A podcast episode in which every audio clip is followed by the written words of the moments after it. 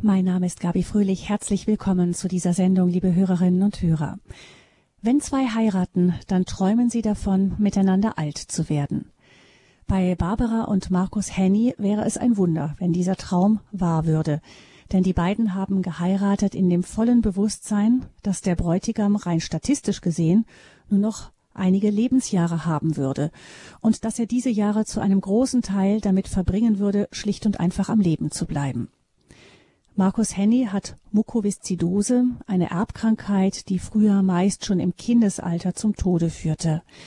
Dank Medizin liegt die durchschnittliche Lebenserwartung heute bei ungefähr 40 Jahren. Markus Henny wird dieses Jahr 39. Über seine Geschichte und seinen Weg mit Gott hat er ein Buch geschrieben. Eigentlich müsste ich längst tot sein. Leben lernen von einem, der jeden Tag als Geschenk begreift. Das ist der Titel und gemeinsam mit seiner Frau Barbara ein weiteres Buch, das heißt, weil jeder Atemzug zählt. Die Geschichte zweier Menschen, die der Liebe mehr zutrauen als der Vernunft. Barbara und Markus Henny sind unsere Gäste heute in der Lebenshilfesendung bei Radio Horeb in unserer Reihe Ehe wir uns trennen mit dem Thema Liebe wagen trotz Mukoviszidose. Sie sind uns zugeschaltet aus Ihrer Heimat Bern in der Schweiz, wo ich Sie ganz herzlich begrüße. Willkommen Barbara und Markus Henny. Schön, dass Sie hier dabei sind. Guten Tag. Schön, dass Sie da sind. Ja, hallo. Hallo, grüß Gott. Ja, wir hören schon den schönen Schweizer Einschlag aus Bern. Ähm, Barbara und Markus Henny. Ich habe Ihr Buch gelesen und es hat mich sehr berührt, vor allem weil es so ehrlich den inneren Kampf beschreibt, den jeder von Ihnen geführt hat, um dieses Ja zu Ihrer Ehe zu äh, sprechen.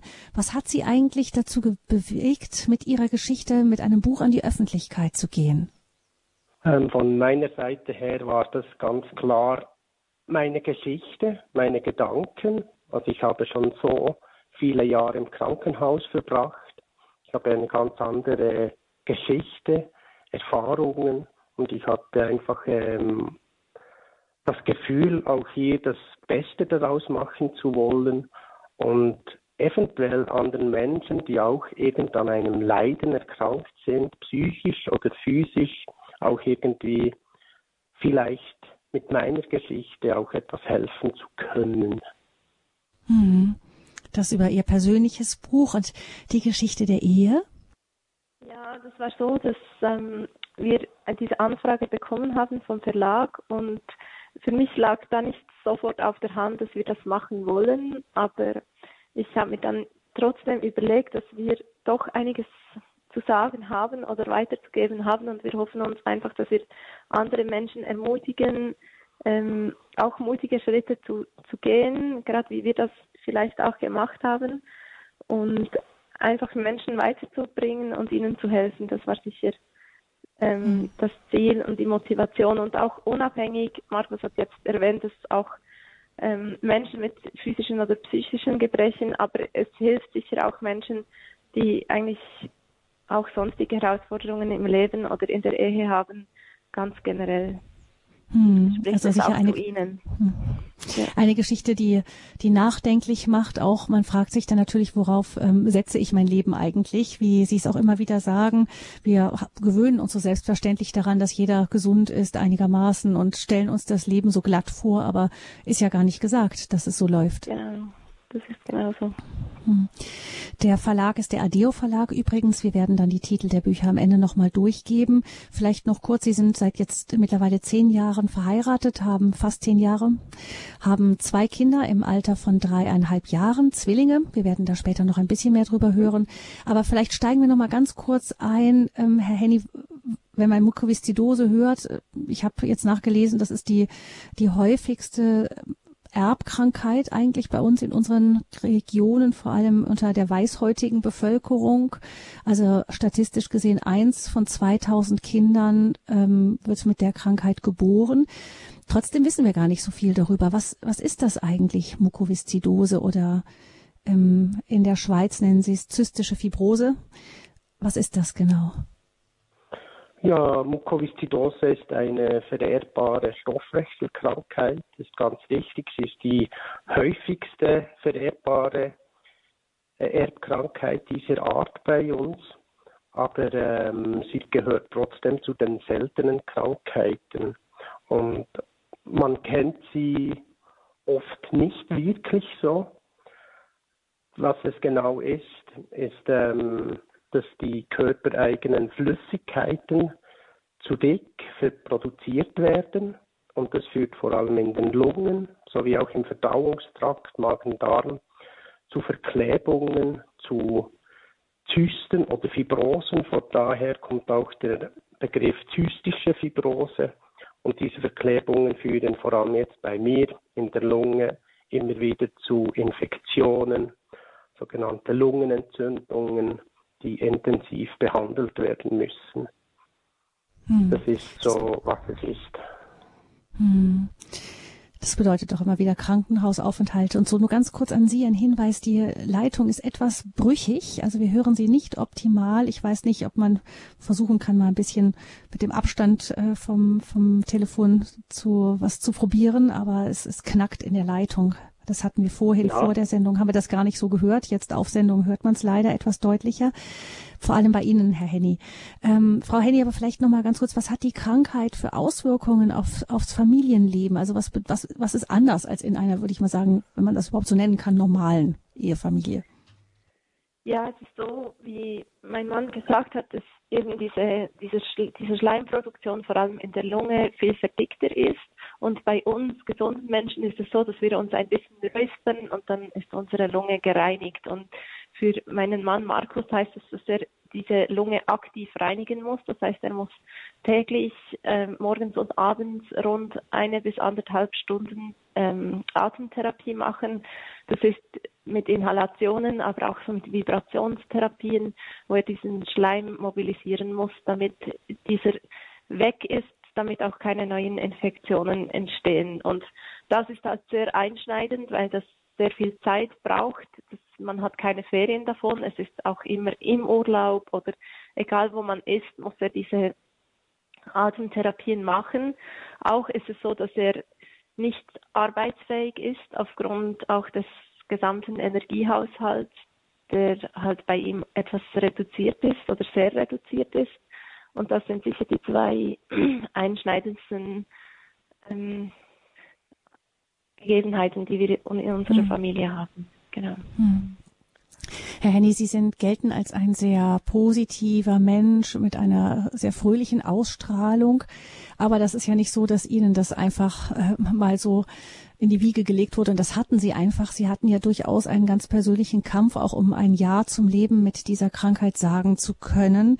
Den beschreiben Sie auch in Ihrem Buch genauer. Aber vielleicht können Sie uns ganz kurz sagen, ähm, wie Ihnen das gelungen ist, da nach einem wirklichen Tiefpunkt dann doch ein ganzes Jahr zu sprechen. Äh, ich glaube, das ist eine höhere Macht, das ist äh, Gottes Segen, den ich hier empfangen habe. Ja, der mir irgendwie geholfen hat, dass ich äh, das Leben positiv angehen kann wieder und ähm, mehr nach Lebenshilfe und nicht nach Sterbenshilfe trachte sondern dass, ähm, dass es mir ähm, gut geht. Ja, also ich glaube schon, dass das ähm, ja ein reinen Segen ist, dass ich das so ähm, erleben darf, dass ich ähm, da auch positiv geworden bin. Sicher ein, ein Moment im Leben, den ich erlebt habe, wo es zu viel für mich wurde, dass ich e e überall nur noch Sackgassen gesehen habe und ähm, keinen Möglichkeit, keinen Weg mehr.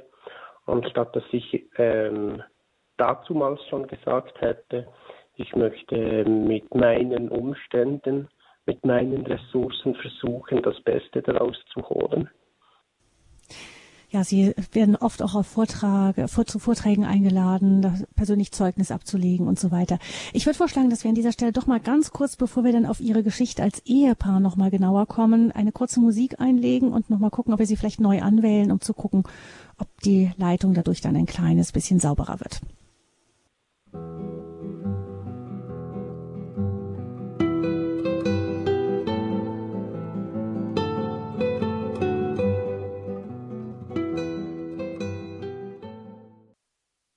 Sie haben eingeschaltet in der Lebenshilfesendung bei Radio Horeb. Ehe wir uns trennen in dieser Serie, hören wir heute Barbara und Markus Henny, Autoren von dem Buch Weil jeder Atemzug zählt. Sie haben dort erzählt, warum sie die Liebe gewagt haben, trotz der Erkrankung von Markus Henny an Mukoviszidose, eine Erbkrankheit, die sehr starke Einschränkungen im Alltag mit sich bringt und eine stark eingeschränkte Lebenserwartung, jedenfalls was die Statistiken sagen. Sie haben uns erzählt kurz eben, was das bedeutet, mit Mukoviszidose zu leben.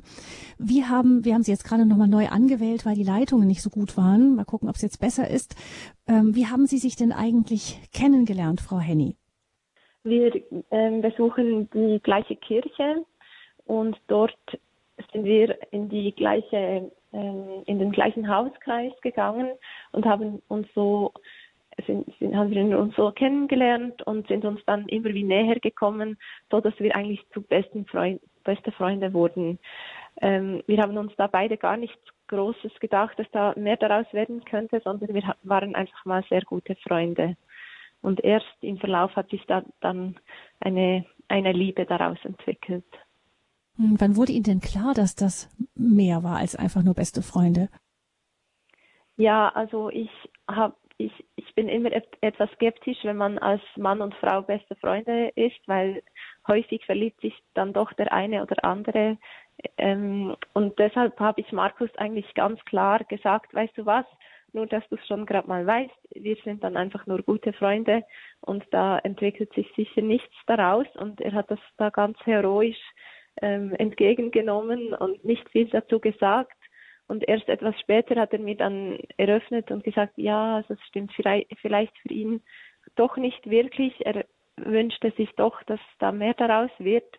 Und erst als er das gesagt hat, ist dann bei mir auch ein bisschen ein Stein ins Rollen gekommen, als ich mir dann überlegte, ja, okay, vielleicht, ähm, warum eigentlich nicht? Ist es einfach die Krankheit? Ist das wirklich ein Grund, ähm, dass er nicht ein ja, dass wir nicht zusammen eine glückliche Beziehung führen könnten. Und so ist dann das Ganze ins Rollen gekommen.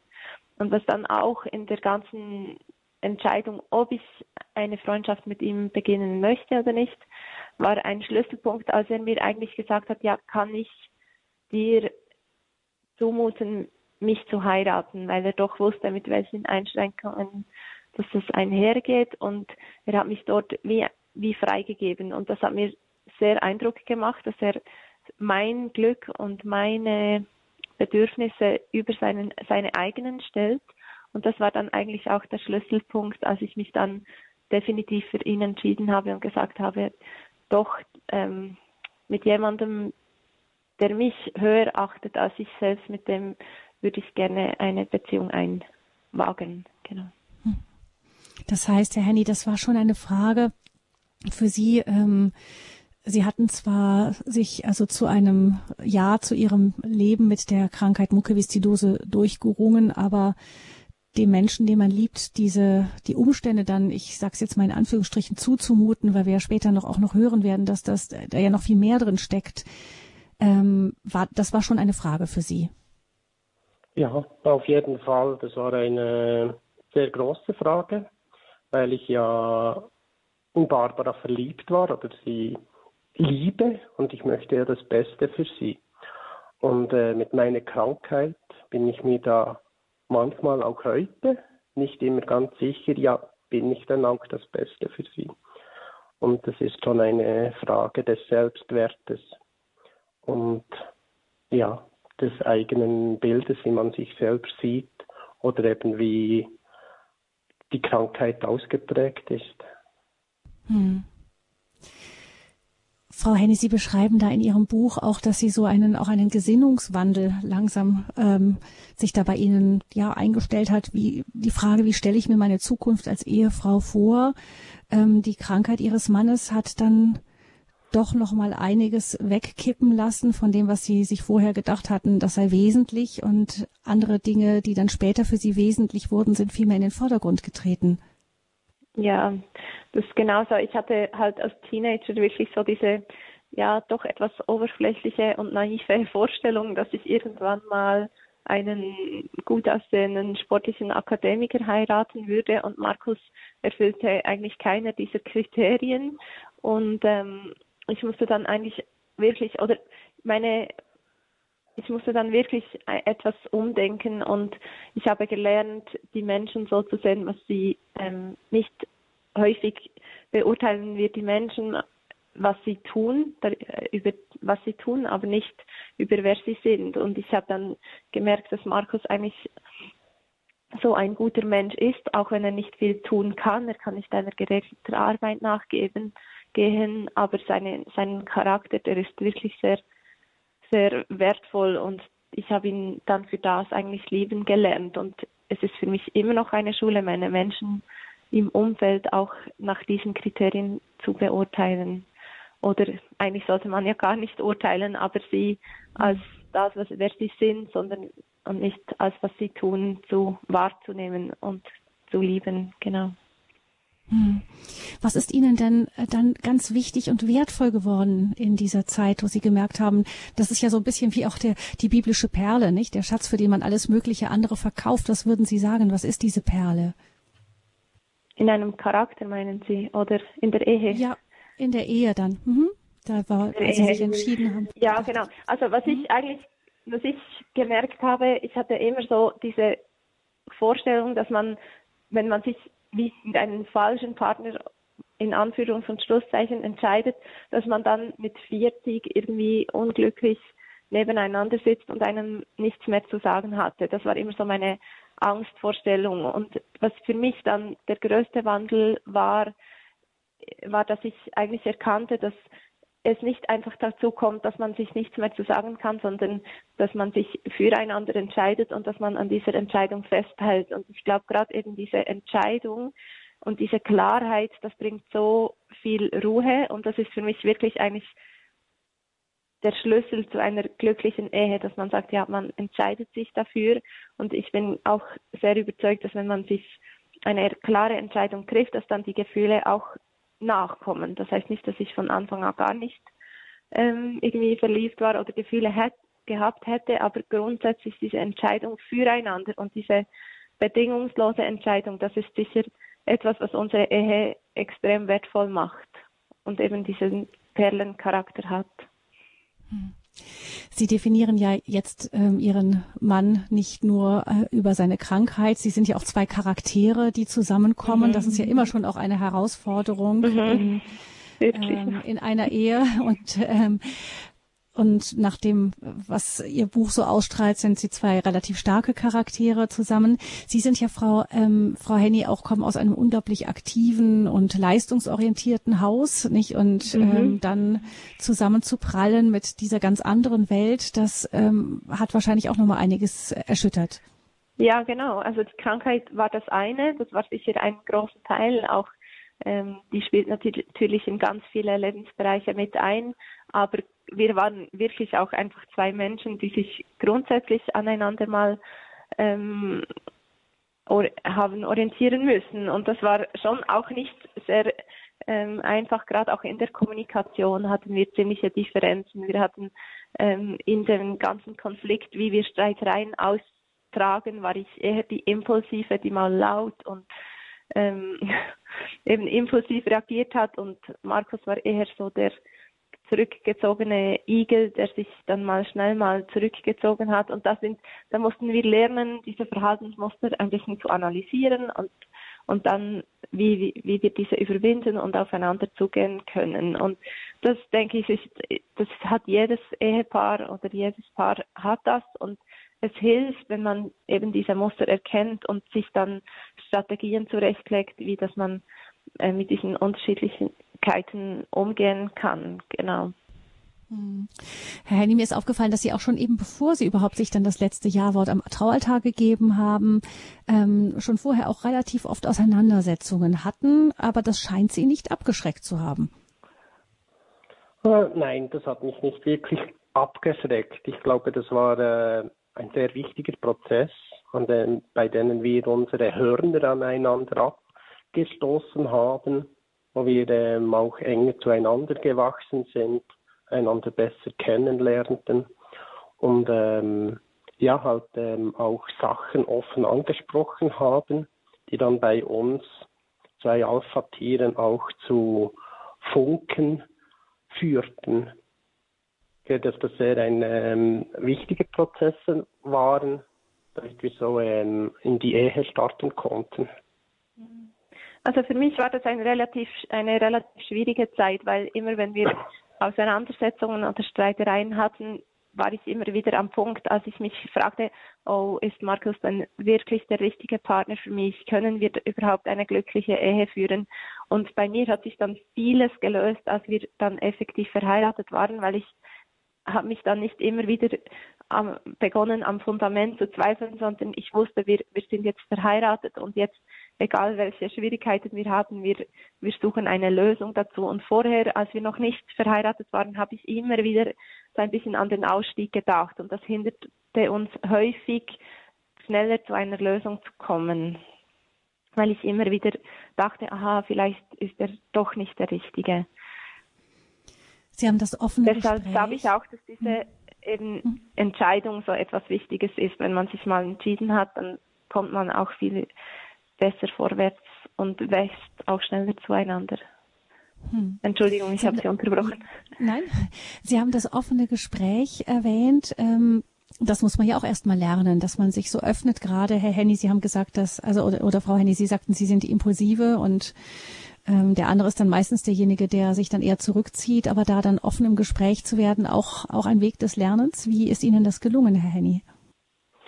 Ja, das war sicher ein schwierigen Prozess für mich. Die Krankheit war für mich, für mich immer etwas, das ich mit mir selber ausgemacht habe, mit mir selbst herumgetragen habe. Und dann plötzlich äh, war Barbara da, mit ihr durfte oder musste ich auch die Krankheit äh, teilen, ihr mitteilen, ähm, was Sache ist, wie es mir geht, dass ich jetzt ähm, Therapie machen muss oder dass ich jetzt äh, mit meinen Energien am Ende bin. Und das war auf jeden Fall ein Lernprozess für mich, mich da auch mitzuteilen, damit sie mich überhaupt auch äh, verstehen kann. Frau Heini, gab es da so einen Moment, wo Sie gesagt haben, ähm, oh, jetzt, jetzt verstehe ich meinen Mann viel besser. Ich, ja, sie, vorher ist es ja manchmal nicht so leicht auseinanderzuhalten. Warum ist der andere so schlapp oder warum kann er sich jetzt gerade nicht energisch einsetzen? Ja, ich denke, als wir dann auch zusammen gewohnt hatten nach der Heirat, ähm, wir haben vor der Heirat äh, nicht zusammen gewohnt, war das sicher viel einfacher für mich zu verstehen, weil vorher hat man sich immer in den guten Momenten gesehen und so ein bisschen die Therapiezeiten, die wusste ich zwar, dass er diese machen muss, aber ich habe nicht so recht mitbekommen, wie intensiv die sind. Und mir hat das sehr viel geholfen, als wir dann zusammenlebten, dass ich dann auch ein Verständnis entwickeln konnte und es ist eigentlich lustig, dass sich dann vorher war ich immer die, die ihn vielleicht auch ein bisschen zu mehr Leistung eben gedrängt habe, auch eben durch mein ähm, leistungsorientierter Hintergrund.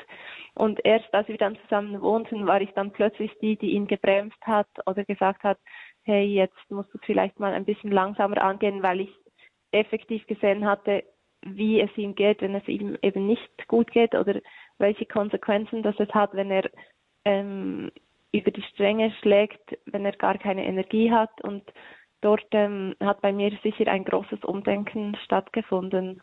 Und so kann ich ihn jetzt auch viel besser unterstützen.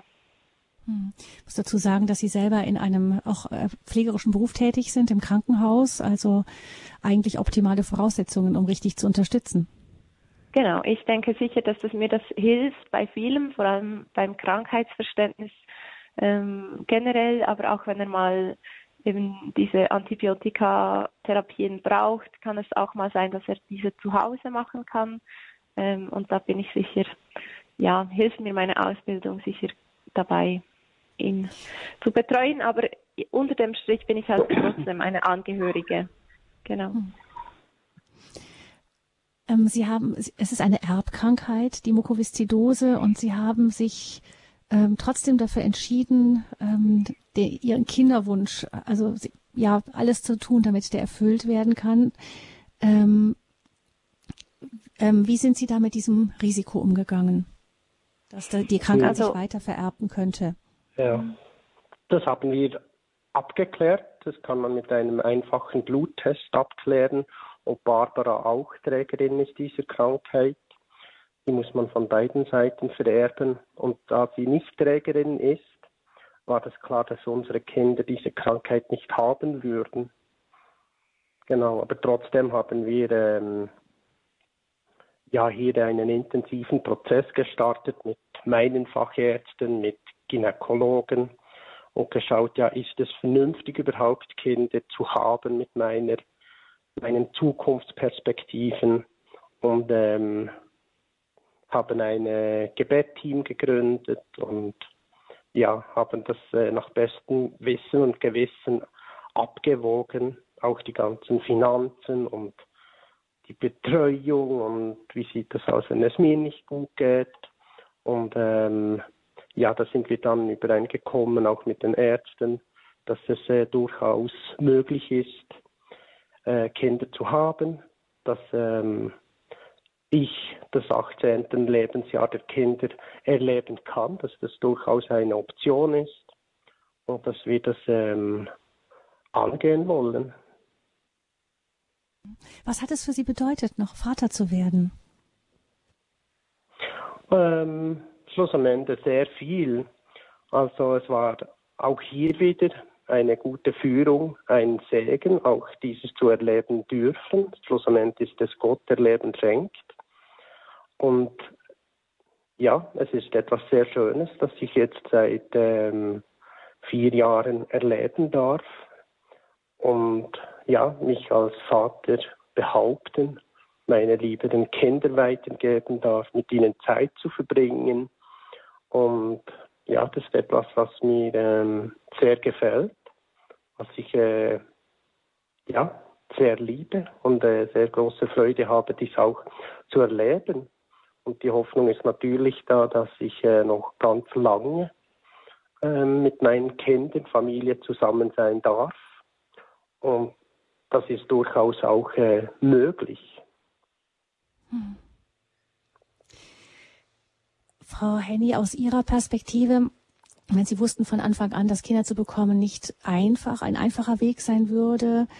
Ähm, Sie sind jetzt Eltern von Zwillingsmädchen von dreieinhalb Jahren. Ähm, Sie haben auf dem ganzen Weg dahin zur Schwangerschaft auch eine Fehlgeburt gehabt. Ähm, Sie wussten, dass dieses Risiko bestehen würde. Das bedeutet, das Ganze bedeutet ja auch, dass Sie als Mutter gerade in Zeiten der Schwangerschaft oder kurz nach der Geburt oder jetzt und dann auch nach der Fehlgeburt selber Momente der Schwäche und Hilfsbedürftigkeit haben. Und Normalerweise sind Sie ja diejenige, die so einfach notgedrungen den Alltag schmeißt und Sie sagen auch immer wieder, dass Ihnen das gar nicht schwerfällt, weil Sie einfach das gerne machen auch. Mhm. Aber hat sich denn dadurch, durch diese Zeiten auch eben eigener Schwäche in Ihrer Beziehung irgendetwas nochmal verändert in der Beziehung zu Ihrem Mann? Mm, nein, in, in der Beziehung zum, zu meinem Mann vielleicht weniger. Es hat natürlich sicherlich eine ganz andere Dimension angenommen, als ähm, wir noch nur zu zweit waren. Also wenn jetzt mein Mann ins Krankenhaus muss, dann sind plötzlich vier Menschen davon betroffen und ähm, es ist natürlich be besonders hart, wenn er den Mädchen einen irgendwie auf Wiedersehen sagt, weil er ins Krankenhaus muss, dann bricht mir das natürlich schon das Herz. Und das ist auch anders, als wir noch einfach zu zweit waren und er halt ins Krankenhaus muss. Oder gerade wenn es ihm über längere Zeit schlechter geht, dann ist es natürlich für uns als Familie wirklich ja anders belastend, als wenn man nur als Paar unterwegs ist.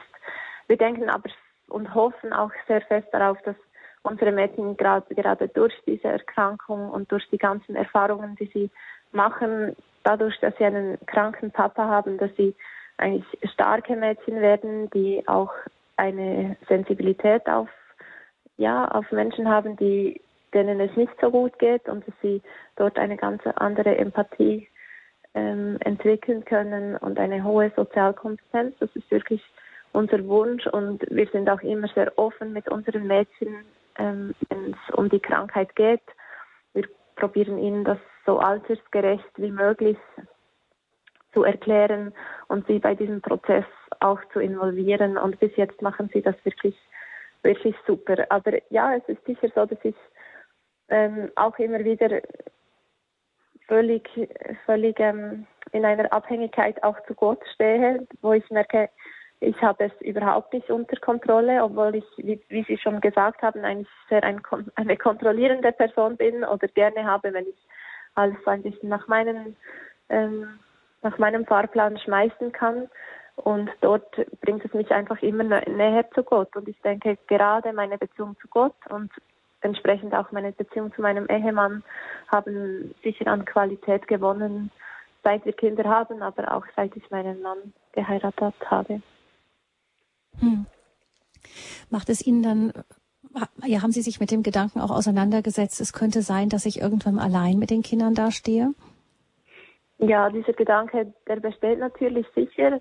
Ich bin so ein bisschen der Typ, der, wenn es gut läuft, dann denke ich auch nicht wahnsinnig darüber nach, dass ich so jeden Tag aufstehe und mich davor fürchte, dass Markus irgendwie früher versterben könnte. Aber wenn es ihm halt schlechter geht und man gerade wieder nicht so weiß, in welche Richtung das geht, dann ist das sicher eine Angst, die ich grundsätzlich habe. Aber Sie haben schon erwähnt, ich bin im Pflegeberuf tätig, ich arbeite auf der Krebsstation und ich sehe halt auch immer wieder, dass Menschen einen komplett gesunden Mann oder Frauen einen komplett gesunden Mann geheiratet haben und ich bin dann auch alleine da. Es ist halt wie, wir haben die Garantie so oder so nicht und wir sind es uns halt sehr viel bewusster, was uns aber halt auch ein, ein bewussteres Leben schenkt. Und ich denke, wir, wir ähm, als Familie genießen wir gemeinsame Familienurlaube. Das ist für uns jetzt mal ein Riesengeschenk.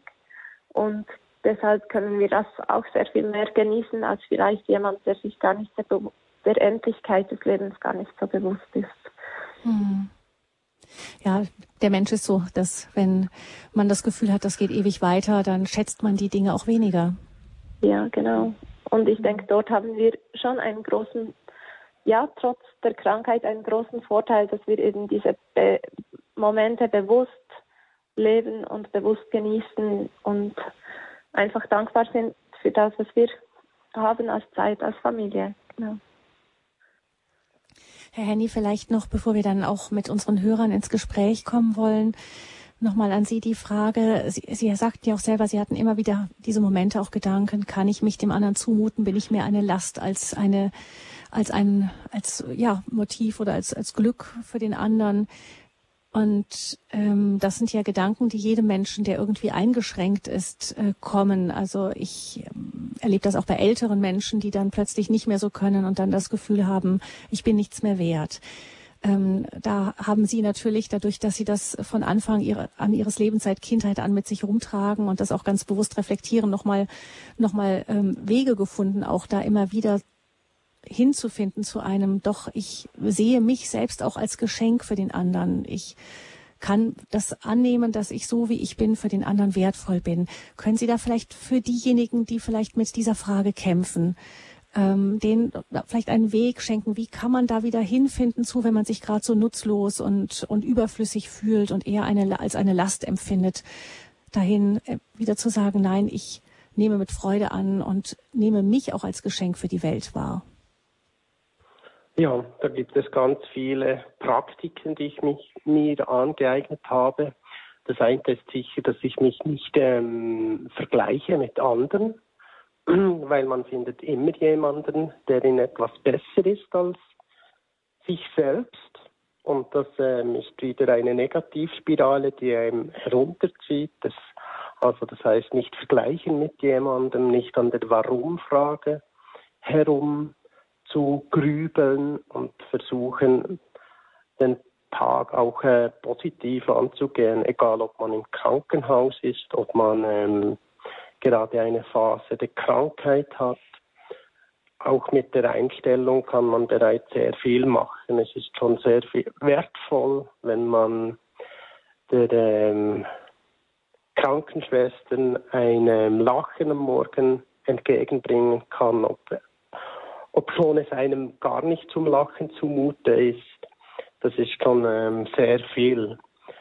Ich erfahre immer wieder, auch wenn ich im Krankenhaus bin, dass mir ähm, die Leute sagen, ich habe so eine Ausstrahlung oder bin trotzdem so motiviert. Und ich glaube, das ist auch wieder etwas, was mir ähm, in Anspruch nehmen dürfen, gerade wenn wir als Christ unterwegs sind, einfach den Tag auch mit ähm, Gott, vielleicht mit Bibel lesen, mit Radio hören, zu starten, stille Zeit zu machen und auch halt äh, den Wert ähm, sein, ähm, seinen, ähm, nicht nur der Wert, auch äh, ich mich definiere bei Gott zu suchen und nicht bei anderen Menschen und Gott auch einfach in diese Situation halt einzuladen und mit ihm, ähm, ja, ich glaube, da können Wunder passieren. Ich meine, es ist mhm. nicht das Wertvollste, hört man ja oft, ist die Gesundheit. Hauptsache, man ist gesund. Aber ähm, ich sehe das anders. Es ist nicht die Gesundheit, die das äh, Beste ist, sondern es ist unser Bewusstsein. Es ist die Dankbarkeit, die der Schlüssel ist zur Lebensfreude. Es ist ähm, ja, dass wir eine Vision, ein Ziel haben im Leben, dass wir ähm, sagen, ja, ich möchte anderen Menschen, vielleicht wie ich jetzt in meiner Situation, auch helfen. Und ähm, ja, und das halt gerade durch eine Krankheit. Hm. Ja, Sie sind ja zwar wegen Ihrer Krankheit nicht erwerbstätig, aber Sie sind ja deshalb nicht untätig. Sie betreuen gleich zwei genau. Websites. Das, ähm, eine über Sie persönlich, markushenny.com oder die andere ist zystischefibrose.net. Ähm, was versuchen Sie den Menschen da zu vermitteln? Um, ähm, die Webseite markushenny.com ist äh, nicht so eine aktive Seite, aber ähm, die zystischefibrose.net Seite, das, dort möchte ich einfach äh, Menschen über die Erkrankung zuerst mal informieren ähm, möchte aber auch ähm, ja, äh, Gedanken weitergeben, wie eben mit einem, wie man mit einem chronischen Leiden auch etwas äh, machen kann, versuchen aus dieser Situation das Beste zu machen und äh, versuche dort sicher auch Menschen, Leserinnen und Leser zu motivieren. Das ist sicher eines meiner Hauptanliegen. In dieser Lebenshilfesendung bei Radio Horeb sprechen wir mit Barbara und Markus Henny, die gemeinsam das Buch geschrieben haben, weil jeder Atemzug zählt.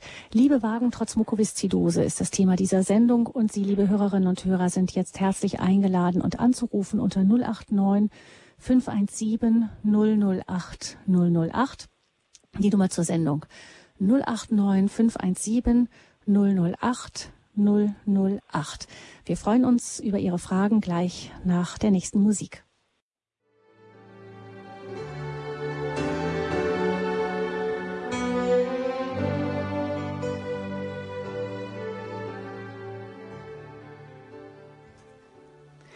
Ehe wir uns trennen, ist unsere Reihe in der Lebenshilfesendung bei Radio Hureb, in der wir ganz besonders sprechen über das, was eine Ehe stabil hält und Menschen, die sich vielleicht voneinander entfernt haben, Paare wieder zusammenführen kann, bevor es zu einer echten Trennung kommt. Wir haben als Gäste in dieser Sendung heute Barbara und Markus Henny, die es gewagt haben zu heiraten, trotz einer schweren Erkrankung des Bräutigams. Mukoviszidose ist die Krankheit. Sie haben uns gerade erzählt, eben wie sehr auch dieses, dieses gerade das, was die an Einschränkungen da ist, doch hervorhebt, was das Wesen einer Liebe, einer Ehe ist, nämlich das unbedingte Ja zueinander, das Zueinanderstehen und eben nicht so sehr die äußeren Dinge wie Leistung und so weiter. 089 517 008 008 ist die Nummer zu dieser Sendung und ich begrüße Herrn Fahler. Er ruft uns aus Werl an. Herzlich willkommen, Herr Fahler. Ja, guten Morgen. Ähm, ich freue mich sehr, also herzlich über diese ausgezeichnete Sendung und grüße die Eheleute Hemmi äh, auch für ein, für ein sehr schönes Lebenszeugnis. Ähm, ich habe selbst einmal eine Beziehung zu Mukoviszidose gehabt und weiß, wie tückisch und wie, wie brutal diese Krankheit sein kann und äh, hatte erlebt, dass der Bruder meiner damaligen Freundin dann verstorben ist an dieser Krankheit. Ähm, Jetzt habe ich äh, eine, eine Frage und es geht wirklich darum, äh, dieses Zeugnis noch zu vertiefen. Ich habe in den letzten Tagen, aus welchen Gründen auch immer, einen Film gesehen, der mich tief erschüttert hat und der wirklich nur den Humanismus beschrieben hat und gar nicht dieses Zeugnis für Gott, dass Gott wirklich in dieser Beziehung ist und mit in unserem Leben teilnimmt. Und das ist dieser Film aus einer katholischen Leihstelle sogar ausgeliehen und morgen Mittag bin ich tot. Der beschreibt, wie jemand in die Schweiz fährt, weil sie einfach diese Krankheit nicht mehr aushält, Mukoviszidose, um dann zu sterben. Und ich würde mir sehr herzlich wünschen, dass Sie noch etwas mehr sagen, ihr Leute Henny, über Ihre, äh, Ihre Beziehung zu Gott und wie ihr ihre, Ihr Leben sterbt und dass wirklich der Humanismus und wirklich das Schöne und der Zeitgeist, in dem wir leben, dass das nicht alles ist, auch nicht in einer wunderschönen Ehe. Vielen Dank. Ja, das gebe ich sehr gerne weiter. Danke, Herr Fahler, für Ihre Frage, Ihre Anregung. Ja, sehr gerne. Also es ist so, ähm, ja, auch ich finde das ähm, sehr erschreckend. Ähm, ja, diese Sterbenshilfe. Leider ist es so in der heutigen Gesellschaft, dass wir uns dem Ende des Lebens, dem Leiden gar nicht mehr wirklich stellen wollen, sondern die, ein, den einfachsten Ausweg suchen, obschon das natürlich immer sehr, sehr schwierig ist. Ich erlebe immer wieder, dass es sich lohnt, schwierigen Themen, auch Leiden zu stellen, weil das diese Sachen sind, die einem im Leben auch weiterbringen. Also ich habe mich mit einem Tod, mit dem Sterbeprozess zum Beispiel auseinandergesetzt. Die häufigste Sterbesursache beim Covid-Zitose ist der Erstickungstod und das tönt ja nicht gerade sehr schön. Und darum ist es sicher wichtig, mit solchen Tatsachen auseinanderzusetzen, damit man weiß, was Fakt ist. Und ähm, das nimmt dann einem auch sehr die Angst. Mhm. Zum Glauben ist es sicher so, dass ähm, ja, wir ähm, nicht über ähm, Leben und Tod entscheiden möchten, dass wir finden, dass das in Gottes Händen gehört, aber dass wir auch ähm, einen höheren Sinn im Leben sehen als einfach ähm, ja, dass, dass wir jetzt hier sind und danach ist Schluss. Also wir glauben an ein Leben nach dem Tod und dass wir ähm, ja das Beste daraus machen können.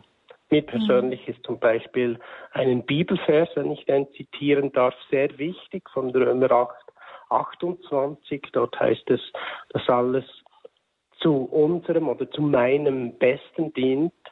Und das tönt vielleicht für jemanden, der nicht an Gott glaubt, sehr naiv. Wie kann so eine schwierige Situation, so eine schwere Krankheit auch zum Besten dienen? Aber ich denke, wenn ich das wirklich glaube, dass Gott es mit mir gut meint, dann setze ich auch sehr hohes Vertrauen in Gott. Und das wiederum ehrt Gott, da bin ich überzeugt. Herr Henny, Sie kennen aber durchaus auch diese diese ähm, das Gefühl, ich will lieber tot sein selber. Sie haben ja selber auch einen ja. Selbstmordversuch hinter sich in früheren Jahren. Also ja, genau. Sie können sich da schon einfühlen in das Gefühl, äh, in das, ja, was absolut. einen Menschen bewegt. Hm. Ja. Vielleicht genau. erzählen Sie noch mal, was Sie da erlebt haben und wie Sie da rausgefunden haben, auch wieder. Ja, also das ist sicher ähm, also extrem schwer. Ich möchte das auch nicht klein reden. Ich denke, wenn man mal im Fahrwasser ist, dass man für sich entschieden hat, ich möchte dem Leben ein Ende setzen oder ich möchte jetzt aus dem Leben gehen, weil das Leiden einfach zu schwer ist.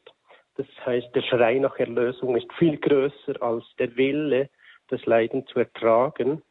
Ähm, wenn man mal diese Grenze überschritten hat, ist es sehr schwer, wieder zurückzukommen. Und darum hat es auch bei mir zu einem Versuch Suizidversuch ähm, ist es gekommen, der Gott sei Dank gescheitert ist. Ähm, aber nach dem Suizidversuch war es einfach ähm, so, dass sich äh, meine Gedanken 180 Grad gedreht haben. Also ich war, als ich wieder bei mir war, ähm, war es mir ähm, Unrecht, was ich getan habe. Ich habe mich ähm, geschämt gegenüber, gegenüber, gegenüber meinen Eltern, die so viel für mich ähm, getan haben und geschaut haben, dass es mir gut geht. Und dann versuche ich das einfach so über Nacht wegzuschmeißen. Ähm, ja, rausgekommen bin ich wirklich, ja, Warum, weiß ich nicht. Aber ähm, ja, ich bin auf jeden Fall sehr, sehr froh, dass ich nochmal eine Chance bekommen habe. Ja, Herr Fahler, ich danke Ihnen für Ihre Frage. Alles Gute nach Werl. Und dann möchte ich jetzt zu Frau Sandner kommen, die uns aus Zwiefalten anruft. Frau äh, Sandner, wo liegt das Zwiefalten? Im Kreis Reutlingen, Nähe Reutlingen. Okay. Bei Stuttgart, zwischen Stuttgart und Bodensee. Ja, genau. Ich wollte einfach auch sagen, mich melden.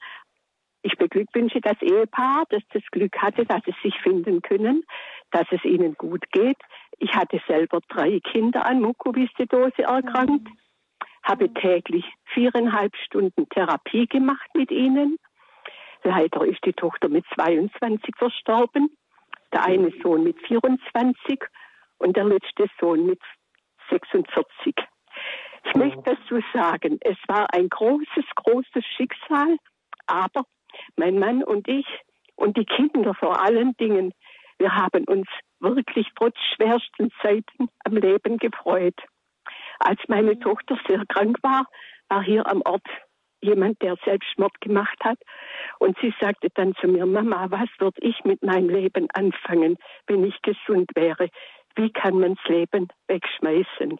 Aber das soll jetzt kein Vorwurf, gar nichts sein gegen den, äh, der das gemacht hat, sondern ich wollte einfach sagen, dass man auch mit Mukoviszidose Freude am Leben haben kann. Unsere Kinder waren frohe Kinder und auch bis ins Erwachsenenalter immer sehr lebensorientiert. Die Buben haben studiert und wollten einfach gern leben und machen, aber das Schicksal hat es nicht gewollt, dass sie dann leben durften. Unser mhm. ältester Sohn hatte auch mal eine Beziehung, aber aus Rücksicht, weil die anderen beiden Geschwister schon gestorben waren, hat er dann doch wieder gelöst. Und er durfte selber 46 werden.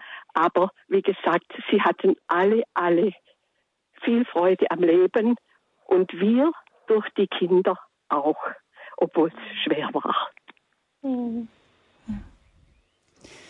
Ja, das ist leider, es tut mir sehr, sehr leid, das zu hören.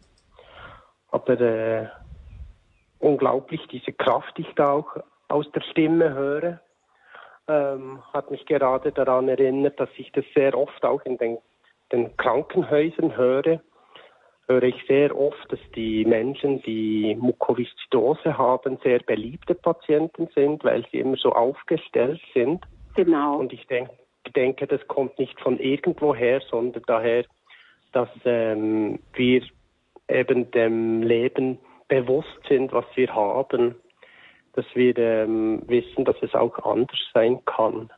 Genau. Und, dann ja. wollte ich auch noch sagen, als Ab Abschlussbemerkung, ohne unseren starken Glauben, mein Mann und ich und die Kinder, hätten wir das alles nicht geschafft. Aber wir haben es geschafft. Jetzt sind wir ja. allerdings im Alter und alleine. Das tut uns sehr leid. Aber wir wollen hoffen, dass es noch eine gute Lösung für uns auch gibt. Ja, auf jeden Fall. Alles Gute wünsche ich Ihnen. Frau Sandner, vielen herzlichen Dank, dass Sie uns erzählt haben davon. Und ähm, ja, man spürt ähm, auch, wie wichtig dann auch die Familie sind, ne? wie die Familien, Herr Henny, damit umgehen. Sie haben ja auch eben ähm, zwei Geschwister, die auch an Mukoviszidose erkrankt sind. Eigentlich sagt man Wahrscheinlichkeit 25 Prozent, wenn die Eltern versteckte Träger sind. Und auch bei ja. Ihren Eltern hat es drei Kinder erwischt. Ja, genau. Das ist so.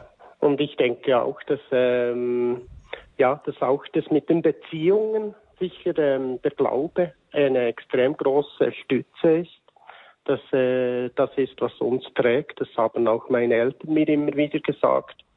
Und meine Eltern haben leider auch sehr oft erlebt, dass äh, links und rechts von ihnen Ehe in die Brüche gingen, wo sie auch Kinder hatten mit Mukoviszidose, weil das halt einfach schon eine sehr, sehr schwere Last ist, die man zu tragen hat und mhm. bei der man auch Hilfe braucht, Stütze braucht und sicher auch viel Hoffnung und Glauben.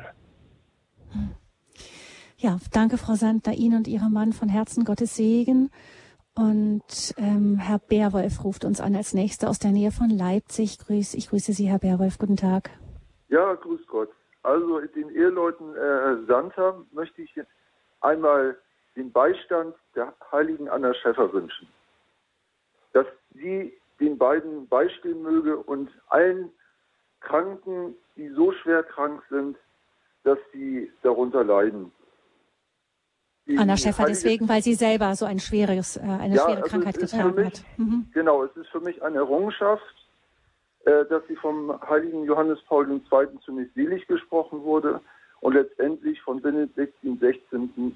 Dann äh, heilig gesprochen wurde. Ein großes leider Glaubenszeugnis. Die, mhm. Genau, leider mhm. ist sie ähm, äh, noch sehr unbekannt scheinbar, selbst in den äh, katholischen äh, Kreisen. Äh, Maria Brünnlein offenbar sehr bekannt. Ähm, nun, ähm, die heilige Anna Schäffer wollte in ein Kloster, konnte die Aussteuer nicht bezahlen an das äh, Kloster und ist dann arbeiten gegangen, um das Geld anzusparen.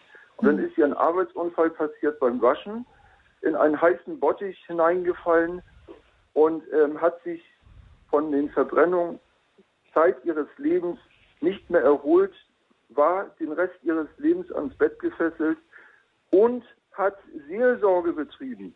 Sie hat sie nicht beirren lassen und hat den anderen Menschen geholfen, obwohl sie eigentlich die Hilfe brauchte.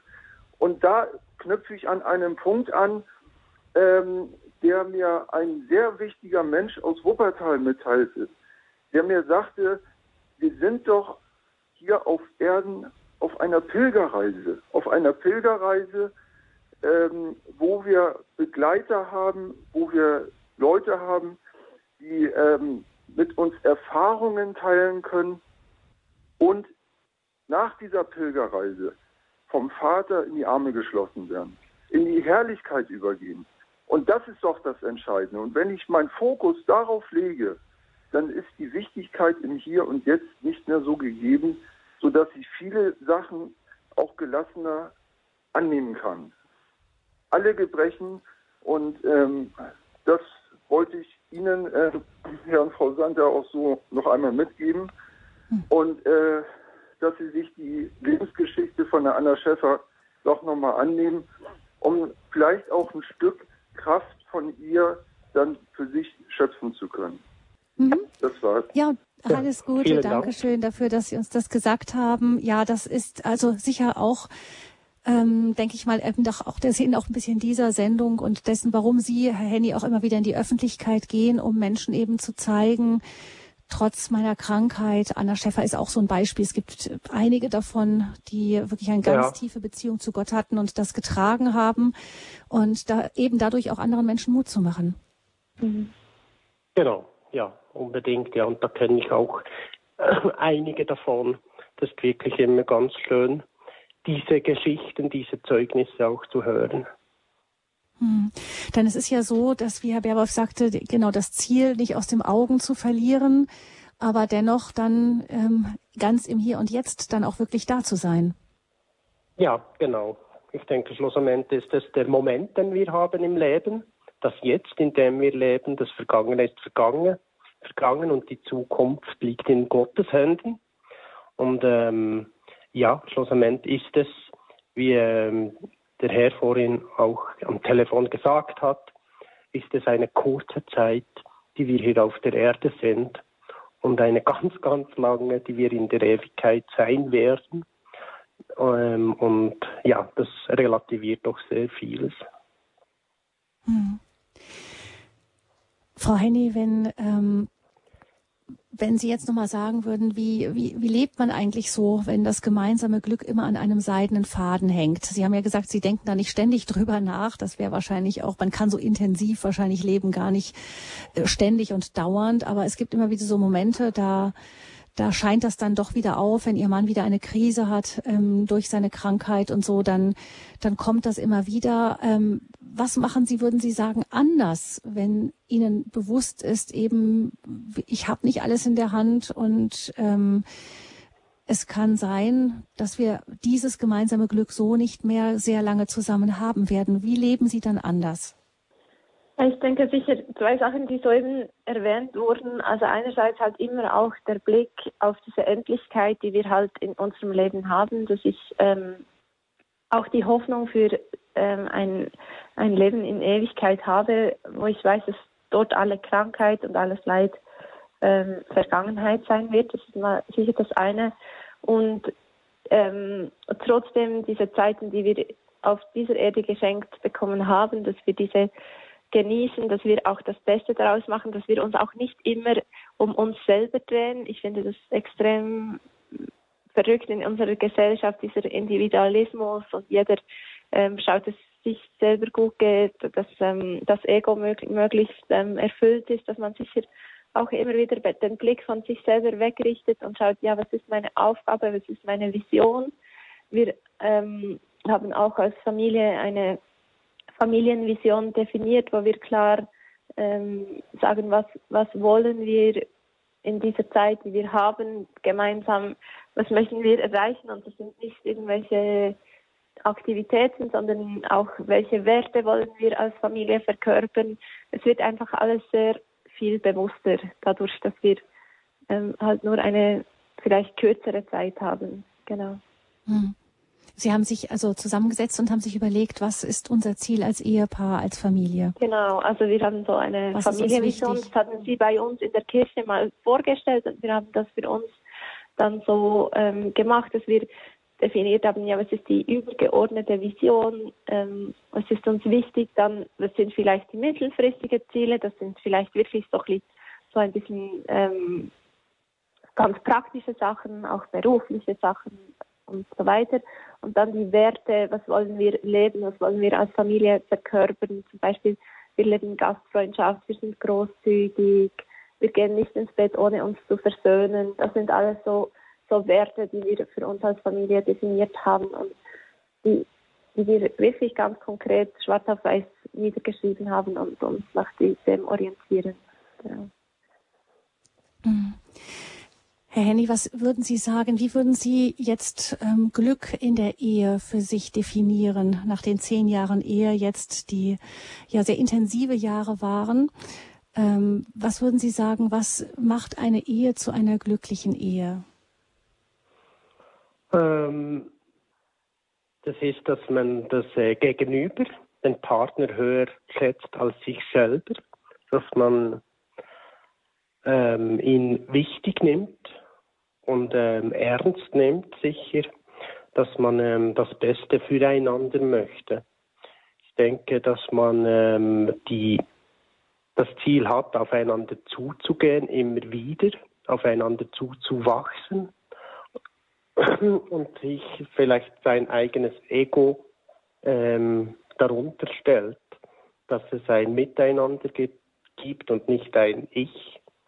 Und ich denke, Dort liegt der, ähm, das Fundament für das Glück in der Ehe, dass man ähm, miteinander ja das Glück erkennen darf, einander unterstützen, einander lieben ähm, und miteinander so durchs Leben zu gehen. Und wie sieht das bei Ihnen aus, Frau Henny?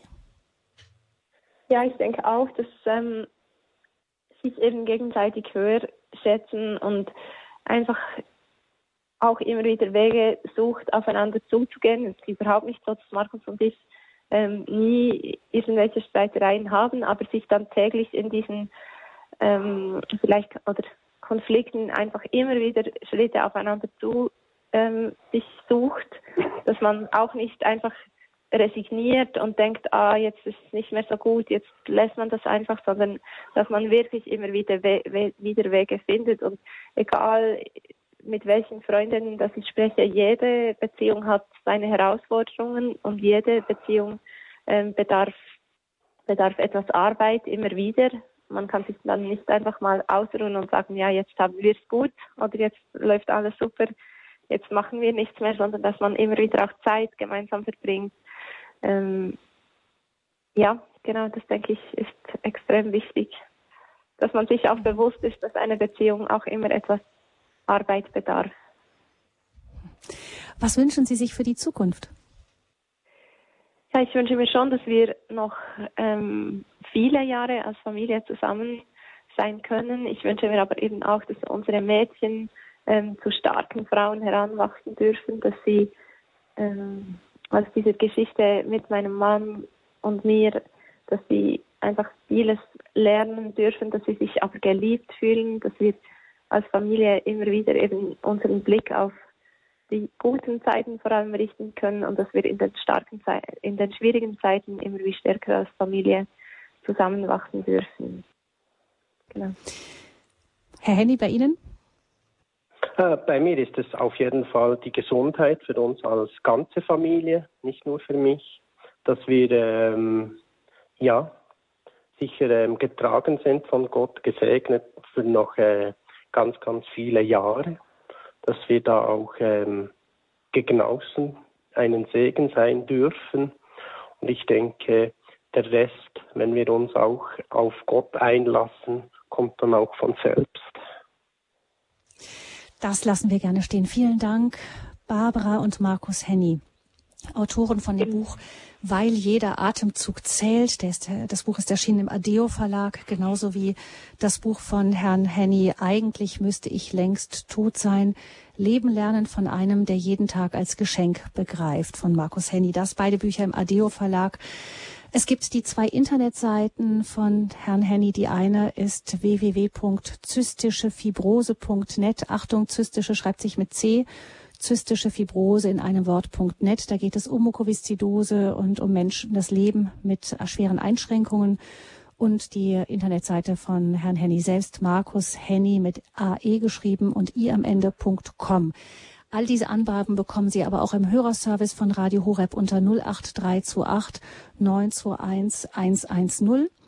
Der Hörerservice von Radio Horeb hat all die Angaben vorliegen 08328 921 110 oder Sie gehen ins Internet unter www.horeb.org.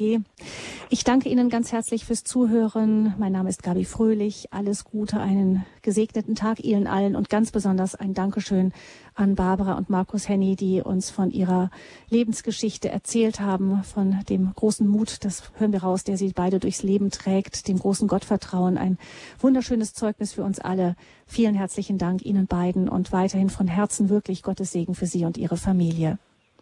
Dankeschön. Vielen Dank. Danke. Auf Wiederhören.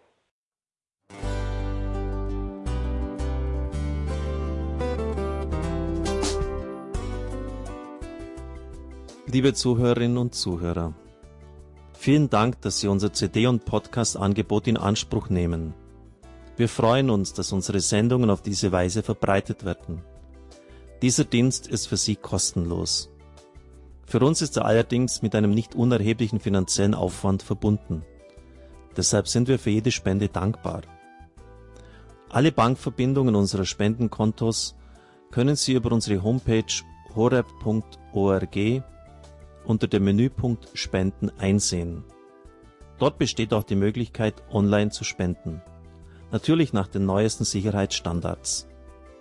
Sie können diese Informationen auch bei unserem Hörerservice unter der Telefonnummer 08328 921 110 erfragen. Ich wiederhole die Rufnummer 08328 921 110. Vergelt's gut für Ihre Unterstützung. Ihr Pfarrer Kocher.